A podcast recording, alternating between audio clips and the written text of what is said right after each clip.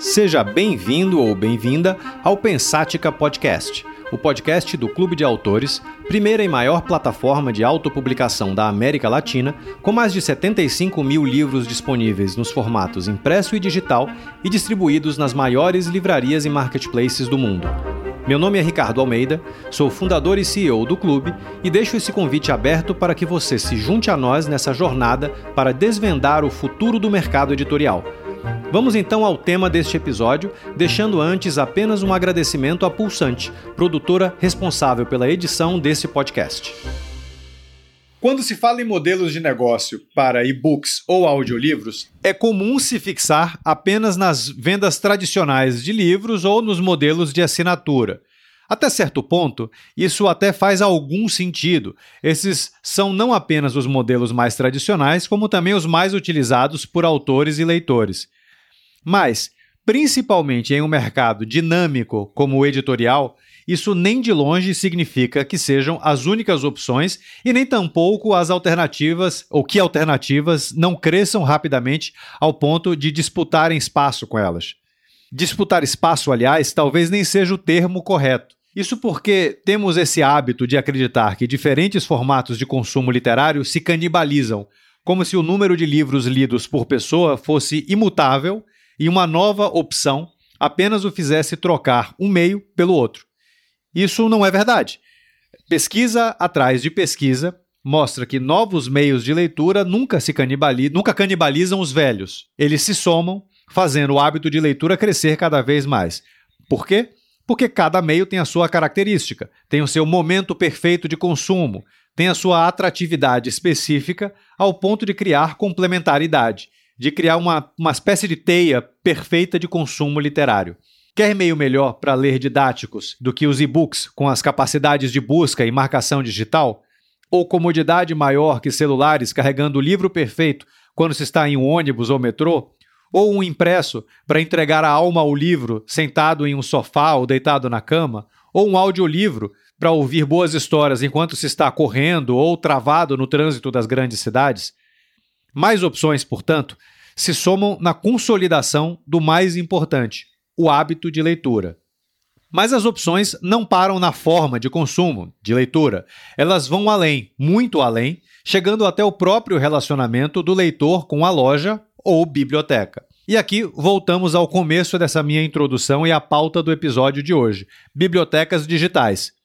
Não exatamente um modelo novo. A árvore do livro, por exemplo, já existe há quase 10 anos, mas um modelo ainda pouco conhecido por muitos dos autores independentes do Brasil e do mundo, e que pode ser um excelente, um excelente canal de venda para seus títulos e uma alternativa perfeita para captar novos leitores. Para falar sobre isso, trouxemos aqui hoje a Camila Cabete, historiadora, pioneira no mercado editorial digital no Brasil, podcaster à frente do Disfarces e head de conteúdo da Árvore de Livros. Camila, seja bem-vinda. Obrigada, Ricardo. Nossa, eu acho que eu, eu, nem preciso falar mais nada depois dessa introdução, né? Eu concordo tanto com tudo que você, que você falou que fica difícil agora da gente continuar. Brincadeira, mas muito obrigada mesmo.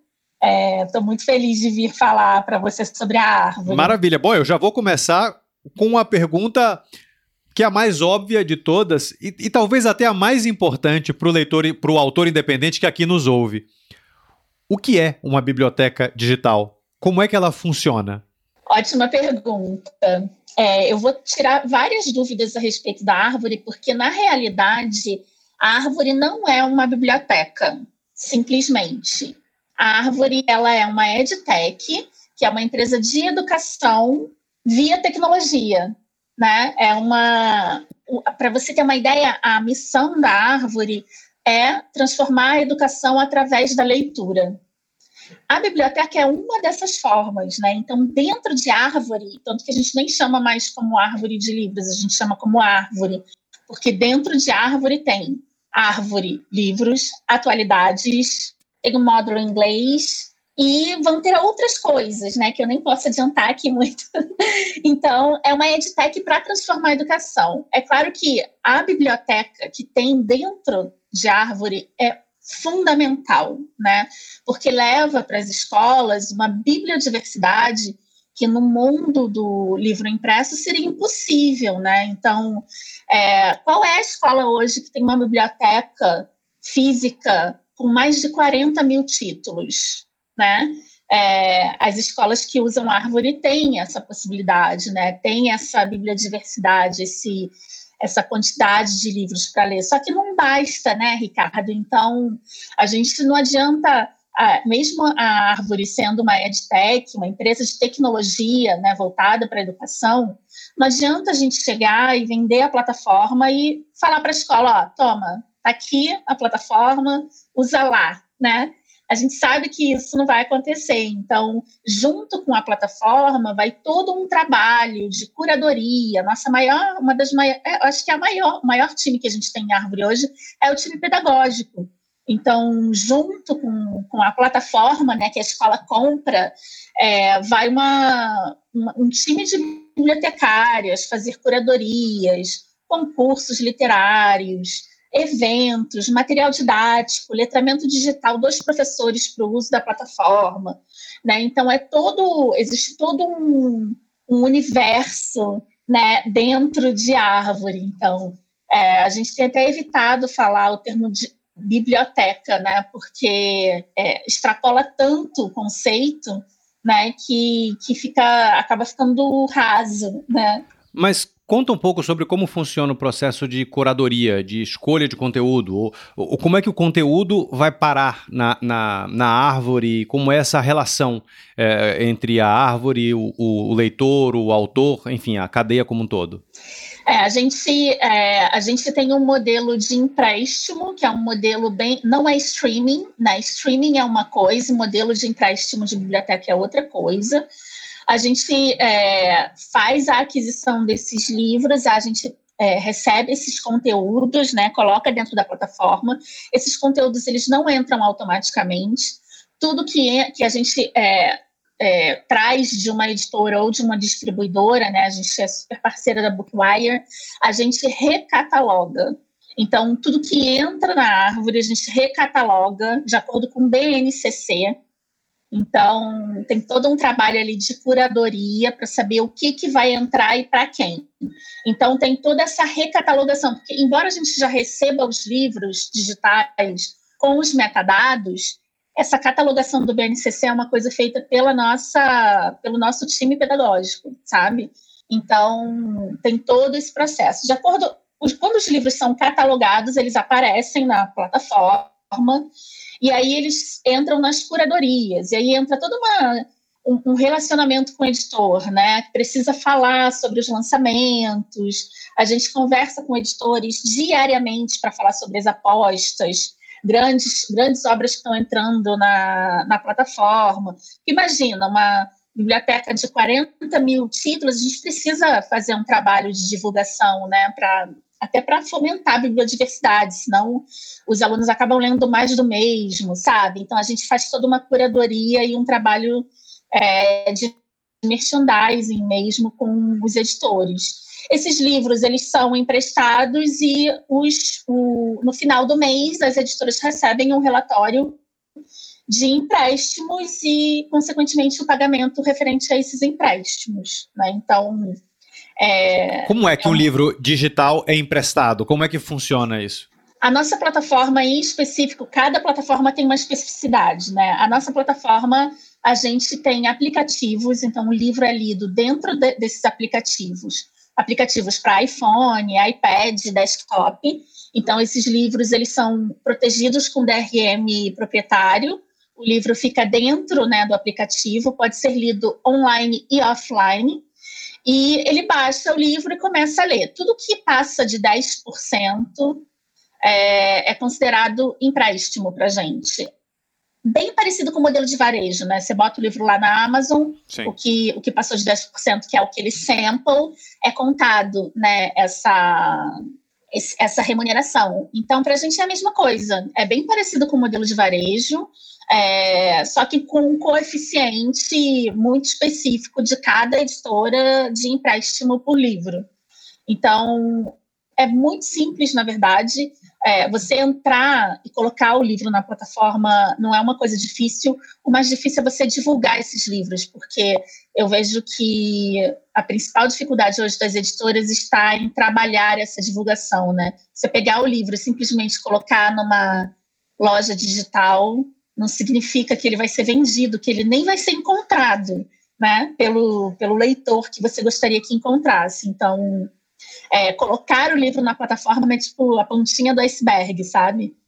Bom, eu vou fazer uma, uma outra pergunta, e me desculpe se é uma pergunta óbvia, mas é, é importante, é, até para o ouvinte aqui do podcast, se é, é, é, localizar e entender exatamente como funciona a dinâmica da, da, da árvore e de bibliotecas como um todo. Qual é a diferença essencial entre o modelo de biblioteca e o modelo de varejo tradicional de, de, de livros eletrônicos, de e-books?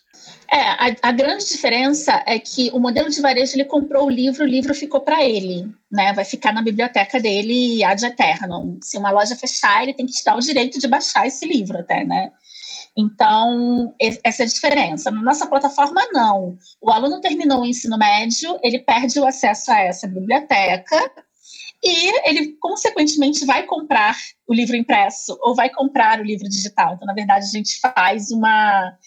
É, eu odeio essa palavra, mas é meio que uma evangelização do aluno no consumo de conteúdo digital, né? Ele vai ter ali os livros é, didáticos dele até a fase final, até ele terminar o uso da plataforma, e dali em diante ele vai comprar no varejo, vai, vai comprar streaming, vai comprar né, o livro da forma que ele quiser a gente é, vende a plataforma, né? O aluno ele tem um acesso, então é uma mensalidade e por aluno.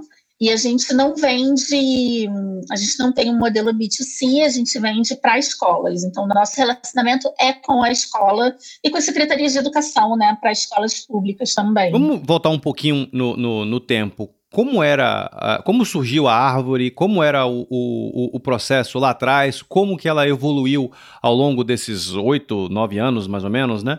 É, fala um pouco sobre a história da, da árvore. É, a árvore surgiu em 2014, né? A Daniele Brandt e o João Leal, eles são os fundadores, né? Da árvore, houve uma fusão entre árvore e Guten, que é a nossa parte de atualidades, e, é, nossa, o início da árvore foi muito parecido com o início do digital aqui no Brasil, sabe? Os editores não acreditam, os editores são muito reticentes, os editores morrem de medo de ter né, a obra canibalizada, que é essa palavra que eu também detesto, mas que, que foi muito difundida essa palavra no marketing, né? É, só que hoje usam de uma forma errada, porque, na verdade, os próprios produtos se autocanibalizam, né? E se você para no tempo, uma outra empresa te canibaliza e você perde é, posição no mercado. Mas, enfim, desculpa esse, esse parêntese aqui. É. A, a, inação é a que Exatamente. mata, né? A, a aversão à inovação. Exatamente. Então, eu não é. gosto de usar essa palavra porque é usada de forma muito errônea, sabe? Então, mas tudo que surge no mercado editorial, Ricardo, é muito difícil. Assim, oh. tudo, tudo de novo é muito difícil. É uma área extremamente conservadora e apaixonada pelo objeto livro, né? Que é um, um dos suportes hoje que você tem para levar o conteúdo para o seu público final, né?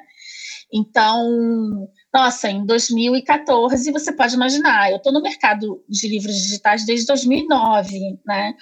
Então, quando eu chegava numa editora para falar de livro digital, o pessoal falava, ai, já lá vem essa menina, eu era até uma menina, né? Lá vem essa menina falar dessas coisas que eu não entendo, que não vão acontecer, que eu não quero que aconteça, né? Como se o nosso mercado tivesse esse poder, né? De, dizer o que vai acontecer e o que não vai acontecer, né? Então, a árvore passou por tudo isso, e, e ainda é um, um, A gente ainda tem entraves, porque existe muito preconceito com modelos de biblioteca e streaming né, no meio editorial. A música já resolveu essa questão, eles, inclusive, conseguiram acabar com a pirataria, né, através do streaming. Tipo, ninguém hoje perde seu tempo pirateando. E, e o editor ainda está discutindo esses modelos do que, que é interessante e o que, que não é interessante. Então, Não, é, não foi fácil, né, para o João em 2014, não foi fácil para mim em 2009, e ainda não está super fácil. A gente conseguiu, sim, é, transpor várias barreiras, mas ainda é um campo meio minado de discussão, sabe, no mercado editorial. E, e como você vê o, o modelo de bibliotecas digitais como o da Árvore ampliando o hábito de leitura, principalmente entre os mais jovens, né? Como você vê esse desenrolar ali, os próximos capítulos desse processo?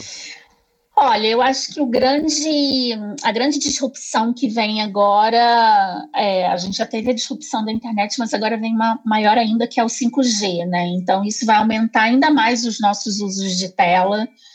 É, a cada dois anos surge uma coisa, alguma coisa que muda completamente a nossa vida né? E, e a gente está falando de um público que, que eu gosto de chamar de nativo digital, né?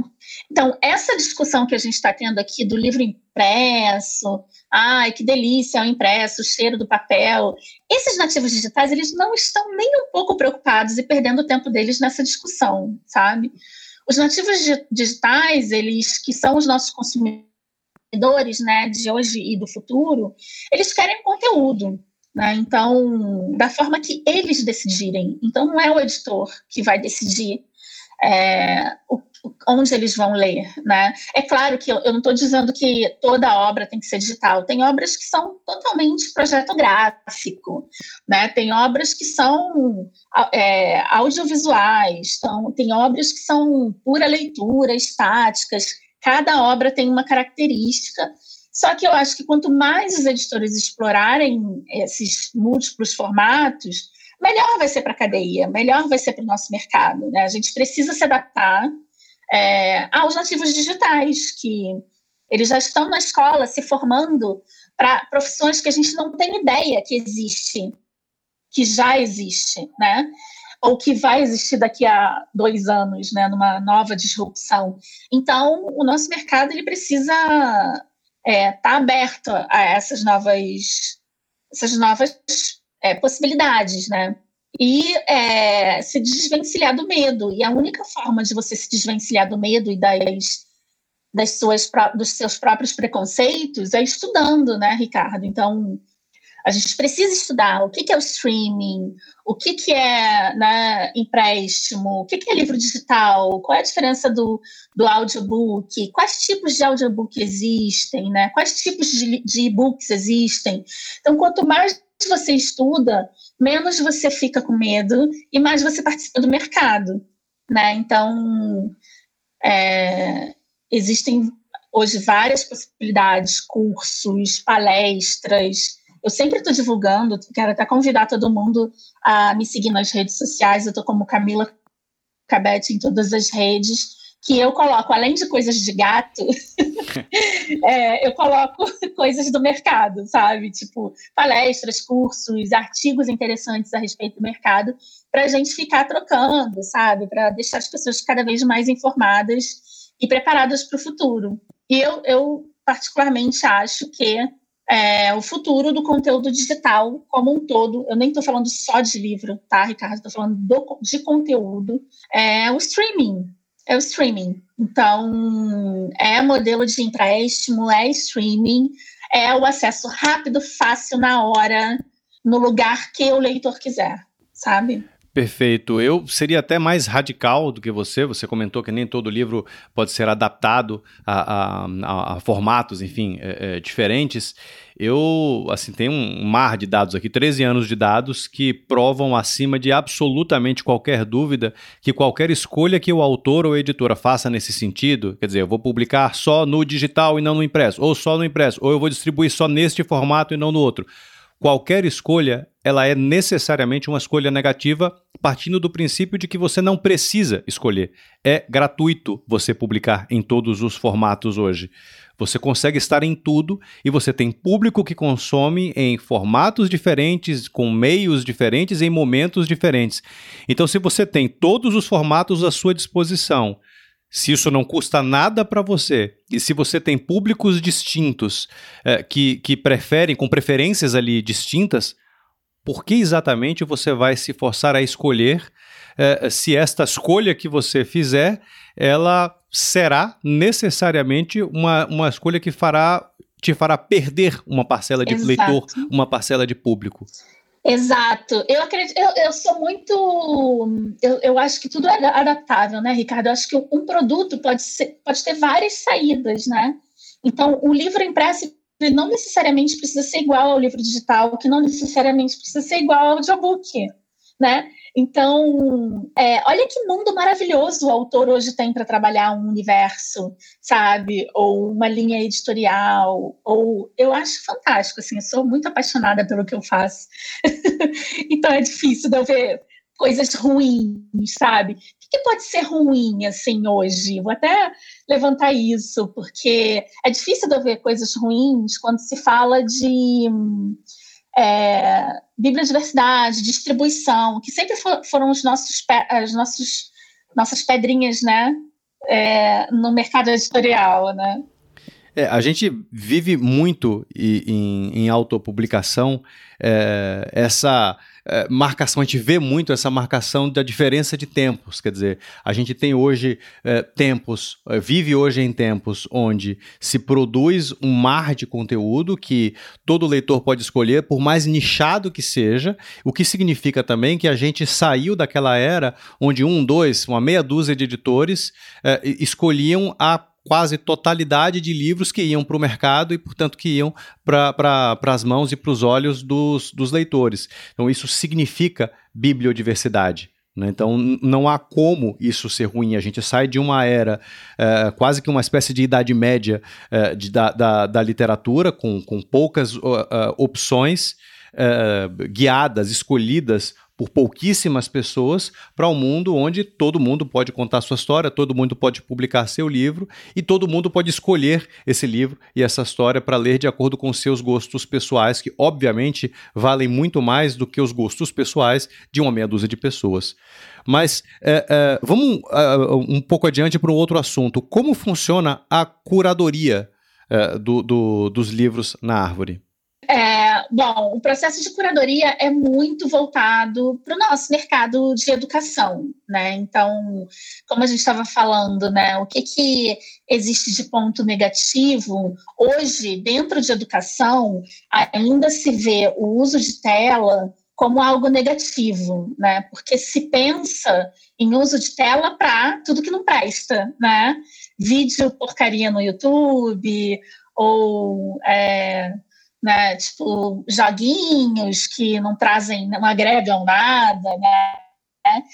Só que o, o nosso grande desafio é competir com essas plataformas, né? É fazer com que aquele aluno descubra que no tablet, no celular, ele tem conteúdo de qualidade, curado, né, por especialistas e tudo mais. Então, eu queria só chamar a atenção para isso, que eu acho que é um, um, lado negativo, é a falta de conhecimento de como manejar essas tecnologias com esses nativos digitais, sabe? A gente tem que aprender o tempo inteiro, assim, com as regras super tradicional. Nosso mercado de livro é tradicional, imagina o mercado de educação, né? Extremamente tradicional. Tem coisas muito modernas e coisas muito conservadoras, sabe? Então, são... É, opostos, assim. Então, esse é o grande, grande desafio nosso. E em relação à curadoria, as nossas bibliotecárias fazem a curadoria sempre baseada no perfil de escola, no perfil, no, no, na ementa do ano, né? Então, a gente não fala mais em lista de adoção. Lista de adoção é uma coisa bem é, ultrapassada, né? Que a, existiam escolas com listas de adoções com os mesmos livros há 20 anos, né? E hoje, com, com uma plataforma com 40 mil títulos, você não precisa ter lista de adoção. Você pode ter uma lista de assuntos que vão ser trabalhados na escola, né? E dentro desses assuntos, a gente pode fazer uma curadoria gigantesca para você. Então, o aluno, sobre bullying, ele pode ler um quadrinho, ele pode ler um, um livro clássico, ele pode né, ouvir um audiobook, ele pode ler um, um, um, literatura nacional ou internacional, tudo sobre aquele assunto.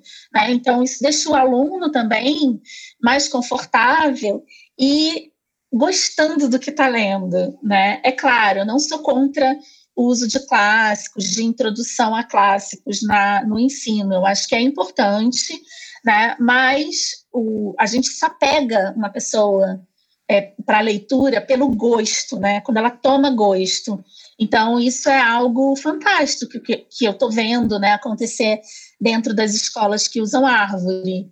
É, essa, essa bibliodiversidade fantástica, sabe, dentro dos assuntos abordados pela escola. Você pode citar outros modelos de bibliotecas que tenham focos diferentes da árvore, só para a gente contextualizar, quer dizer, é, é, outros tipos de empresa, outro, per, outros perfis é, é, de, de, de, estruturas que atendam a públicos que sejam é, é, diversos do público já atendido pela árvore? Sim. a gente tem agora, aqui no Brasil, a Biblion, que tem um foco mais em biblioteca pública, né, que é exatamente o mesmo modelo que a, a Odilo, né, que é um modelo de, de, de streaming de livros. É, lá fora você tem a Ingram, você tem que é voltado para mais para a universidade e deixa eu ver mais o que tem, tem a minha biblioteca aqui no Brasil que também é voltado para o ensino superior né? O nosso foco ele está no, no, no, ensino até o fim do ensino médio, né? Então tem minha biblioteca que vai para o ensino superior também. Então tem já tem muitos atores nessa nesse mercado, sabe? Muitos, muitos e diversos modelos de negócio, tá, Ricardo? Eu não estou aqui especificando o nosso modelo de negócio, eu, eu nem posso fazer isso, mas cada streaming e cada biblioteca tem um modelo de negócio. Então, fica aí também uma dica de quando você assina um contrato de edição né, com o autor, você tem que prever esses modelos de negócio. Então, não dá mais para ficar preso a preço de capa, sabe? Preço de capa é uma coisa do passado. Então, é, esse é um desafio, inclusive, que a gente está é. é, tá vivendo agora aqui no clube, nessa atualização desses termos. Pois é, Mas a, o motivo mais, da minha né? pergunta foi porque nós temos aqui no clube dezenas de milhares de escritores que escrevem sobre absolutamente todos os temas, dos mais conhecidos aos mais nichados. Uhum. O modelo de biblioteca funciona para todos? Um, eu acredito que sim. Por quê? É, mesmo nas bibliotecas escolares, a gente tem os, os professores lá dentro, né? Nós temos milhares e milhares de profissionais de educação dentro da, da nossa plataforma. Então, até o que não é muito educacional, muito voltado para o educacional, tem saída, né? Então, a minha, a minha grande questão é, é muito interessante essa pergunta que você fez, porque cada plataforma tem uma especificidade. Então, você vai perceber que em algumas plataformas uma, uma determinada categoria vende mais, né? mas você só vai descobrir isso experimentando, sabe?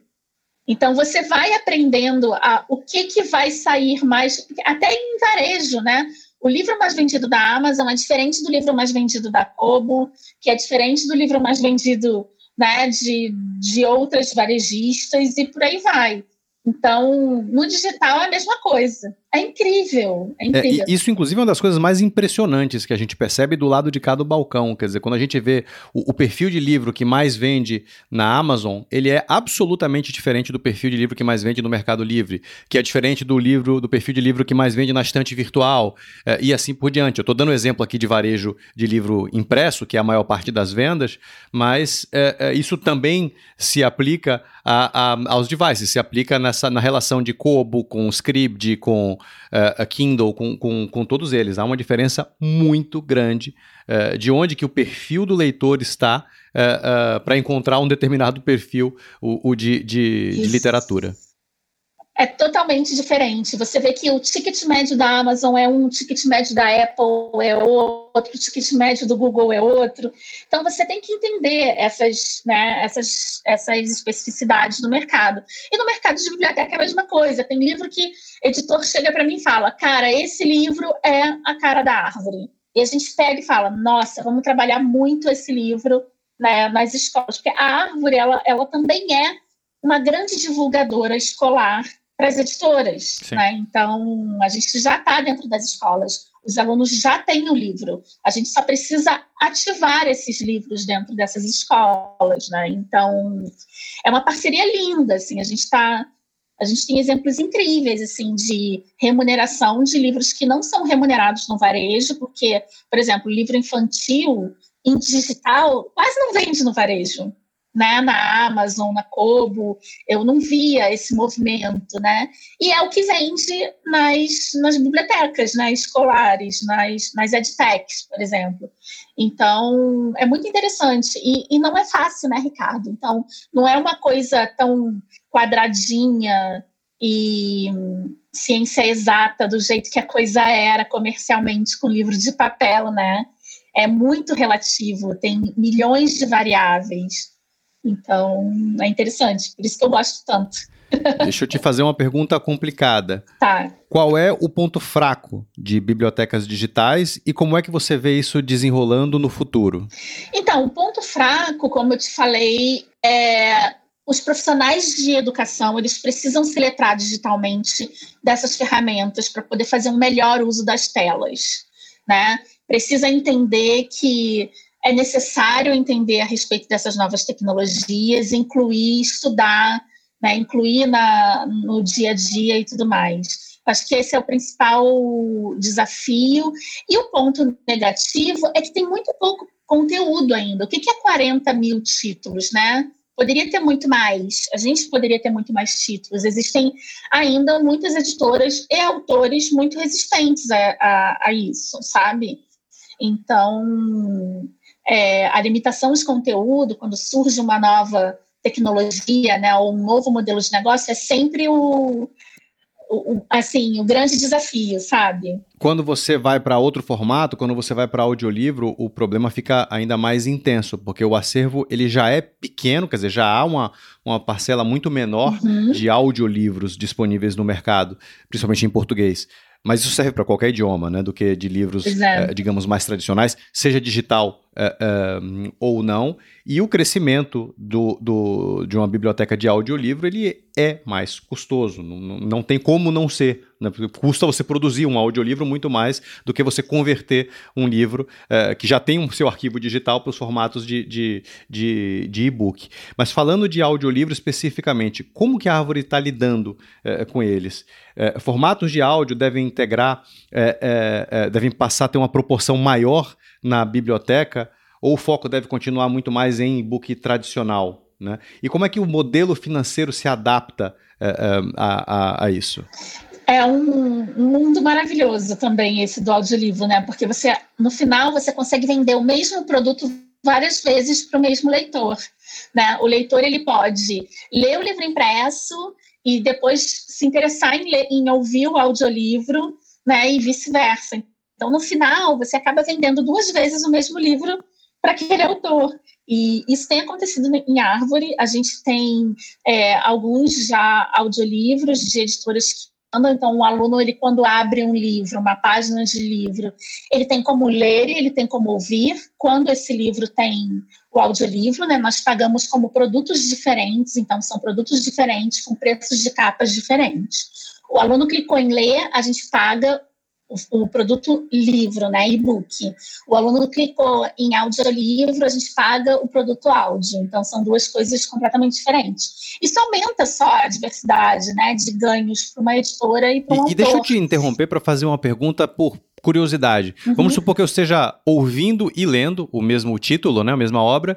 É, aí, sei lá, eu estou no carro, estou ouvindo o áudio, parei é, é, decidi continuar na versão e-book. De repente eu paro na versão e-book e quero voltar para o áudio porque eu mudei o meu meio, né? Eu voltei para o carro, ou fui correr, ou fui fazer alguma coisa assim. Há alguma interconectividade na plataforma? Ou seja, é, se eu parar em áudio o, o, a versão é, do livro digital tradicional, ele sabe onde eu parei? Há, há possibilidade de se fazer, de se sincronizar isso? Não. Em árvore especificamente ainda não, tá. mas isso é algo que vai ser desenvolvido com o produto. Mas o mais interessante disso que você me perguntou é o editor ele vai estar sendo pago por dois produtos diferentes.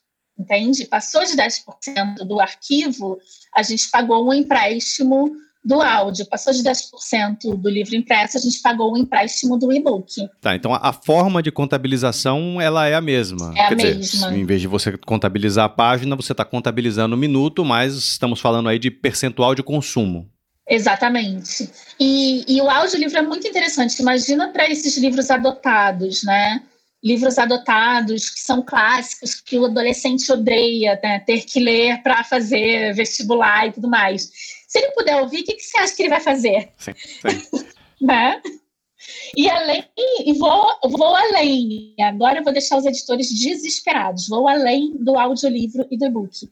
Existem agora os resumos, os resumos oficiais, ou seja, os editores e autores ganham dinheiro pela venda dos resumos das próprias obras. Né? Então, ainda tem aí um terceiro produto que, que já, já existe, já tem em algumas plataformas, você tem a Esquilo aí comercializando os mini books, né? E, e que é uma nova fonte de renda. Antes, o que, que acontecia? Pirateava-se resumo, né? Resumo do Google, resumo de em podcast, resumo. O que, que o autor e o, e o editor ganhava com isso? Zero, né? E agora é uma, uma nova coisa para você prever no seu contrato de edição com os autores. Camila, deixa eu te fazer uma pergunta por outro foco. Uhum. Como é que o modelo de bibliotecas digitais está fora do Brasil? Quer dizer, em que países, em que regiões ele funciona uh, uh, mais? Bom, os países mais desenvolvidos já estão anos-luz na frente, né? Então você já tem um. Os que bibliotecas já são uma coisa. A biblioteca já é né? é uma coisa importante naquela comunidade, né? E aí vieram, vieram as possibilidades digitais. Então, você tem exemplos maravilhosos nos Estados Unidos, a própria biblioteca é, pública de Nova York, você tem casos incríveis na, na Alemanha, né? Então, isso tem muito a ver também, quanto mais leitor você tem, mais abertura você tem a esse tipo de tecnologia, porque o leitor ele quer o conteúdo, né? Ele não fica muito discutindo né, o formato. Então, é, você vê isso no Japão, você só vê pessoas lendo em formato digital, sabe? Mangás e, e no celular. Então, é, são, são, quanto mais desenvolvido é o país, né, melhor está. A gente tem aqui um grande desafio, que é o, o desafio da conectividade, mas que eu acredito que com 5G isso vai meio que ser é, uma página virada, sabe? O 5G ele possibilita a, a duplicação de sinal, a, a expansão da rede de uma forma muito mais barata e muito mais rápida do que, do que antes. Né? E onde menos funciona? Onde não tem conectividade, né? É um grande problema para a gente chegar nos lugares onde as pessoas mais precisam, né? É. Você diria que é uma questão muito mais tecnológica do que cultural? Totalmente. Porque, assim, é, hoje no Brasil, você trabalhando com audiolivro, com e-book, com livro impresso, a gente tem a mesma missão, que é fazer o povo ler e consumir conteúdos de qualidade, né? Então, isso está todo mundo junto. É, quanto mais conectividade a gente tiver, mais fácil vai ficar essa, essa nossa missão, né? E onde você tem mais dificuldade de difusão desse tipo de tecnologia e de, de difusão de conteúdo em si, é onde tem problemas sociais, né? São países onde os problemas sociais saltam aos olhos, que é o nosso caso, né? Como é que você enxerga o futuro do mercado editorial no Brasil e no mundo, fora do Brasil? Eu enxergo com muito otimismo. Eu acho que os autores, as editoras, elas estão tendo cada vez mais espaço para difusão de conteúdo, sabe? Hoje você não fica mais refém de jabá, de vitrine, de livraria, né? Você não, você vê às vezes na mesma prateleira, de acordo com os algoritmos, uma grande editora e uma pequena editora ali, né? Competindo, lugar. É, os algoritmos, né? Que faz com que você chegue no seu leitor identificado de forma muito mais barata. Então você não precisa gastar com é, rios de dinheiro com, com ações publicitárias, né, para poder chegar no seu leitor. Então, eu vejo com muito bons olhos. Eu acho que, quem primeiro e quem mais fácil se adaptar, melhor vai se sair, sabe? É, não vejo o fim do livro, não vejo o fim do conteúdo sendo consumido do jeito que a gente consome, mas acho que a gente tem que estar aberto, consumindo o que os nativos digitais consomem, para conseguir ver brechas para fazer com que o conteúdo de qualidade chegue até ele, sabe? E essa curadoria e essa ética no uso do digital é uma coisa que nenhuma máquina vai substituir, que é o papel do educador, né? Que é o papel daquele educador que está ali com a criança ensinando a usar a tecnologia.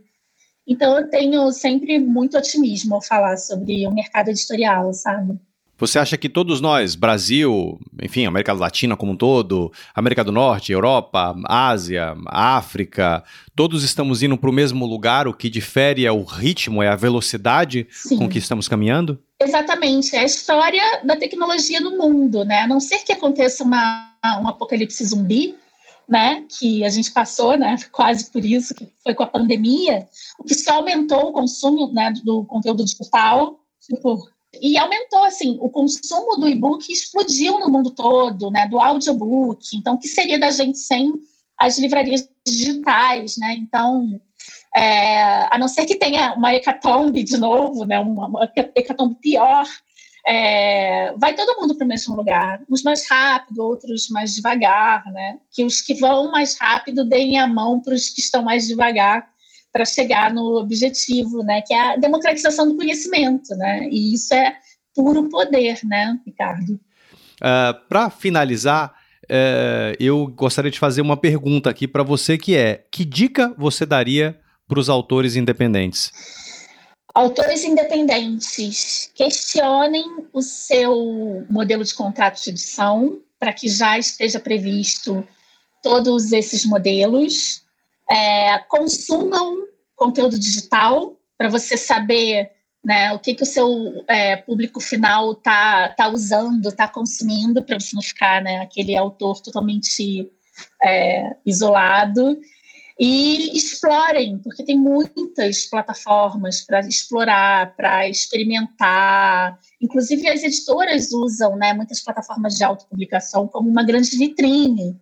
Né? Então, eu não estou falando para o autor ser um influencer, não, sabe, Ricardo? Eu sou muito contra essa ideia de que ah, agora, para você ser publicado, você tem que ter não sei quantos mil seguidores na, no Instagram e tudo mais. Eu não, eu não acho. Eu acho que tem mercado para isso também só que eu não acho que é necessário, sabe? Mas eu acho que é necessário um letramento no, no sentido de saber as saídas que a sua obra pode ter, sabe? Então, estudem, se informem, não tenham preconceito, é, mente aberta, estejam preparados aí para as mudanças, né? Então, essa é minha principal, meu principal ponto, assim. É, você falou de editora, a, a, a, gente, aqui no clube tem um volume grande de editora que a gente descobriu por acaso. É, o modelo do clube originalmente foi feito para autor final. Mas a gente começou a ver nos cadastros os nomes que são aqueles nomes típicos de editora, razão social de editora mesmo, né? Então a gente começou a contar: olha, tem uma aqui, tem uma ali, essa daqui também tem, pô, vende vários livros e, e o volume de livros era grande. Bom, no final das contas a gente acabou contando é, quase 600 editoras é, um, fazendo parte daqui do, do, do, clube, enfim, e usando a plataforma para uh, publicar os livros, para conseguir um modelo de impressão sob demanda, para ampliar sua distribuição via marketplace ou via livrarias, o que é, no final das contas, muito bom, porque isso significa que são empresas uh, uh, que estão saindo do mercado tradicional, que é tradicionalmente lento, difícil, burocrático, e começando a achar alternativas, não só para sobrevivência, mas alternativas para crescimento. Né? Vários modelos novos saem a partir daí, a partir desse olhar uh, para o que, que, se pode fazer de diferente. É o que salva, e a gente tem que estar sempre olhando para frente, não adianta. Essa coisa do mercado editorial, de Gutenberg, é, é uma coisa do passado sabe? A gente precisa entender de algoritmos, de internet, de tecnologia. Tem que estar. Tá, é isso. Tem que estar tá tudo integrado, sabe? A gente tem que voltar a ser generalista, né, Ricardo? Tem que voltar a ser Leonardo da Vinci. É isso, né? temos que sair da Idade Média. É, exatamente. Camila, muito obrigado. Eu tenho certeza que esse episódio iluminou bastante a, a, a cabeça dos autores em relação ao tanto de novas oportunidades que existem e que devem aparecer pela frente. Às vezes, aliás, não são nem oportunidades novas novas são só oportunidades que nós não estávamos aí atentos, né? E, e, e, isso é importante. Aliás, o papel desse podcast, parte do papel desse podcast é justamente isso: é mostrar o que, que existe no mercado que todos nós uh, uh, podemos contar e, e aproveitar para o crescimento da literatura independente como um todo. Nós certamente teremos novidades nesse aspecto para divulgar nos próximos dias, mas enquanto isso, eu deixo o meu agradecimento a todos e até o próximo episódio. Obrigada, gente. Um beijão.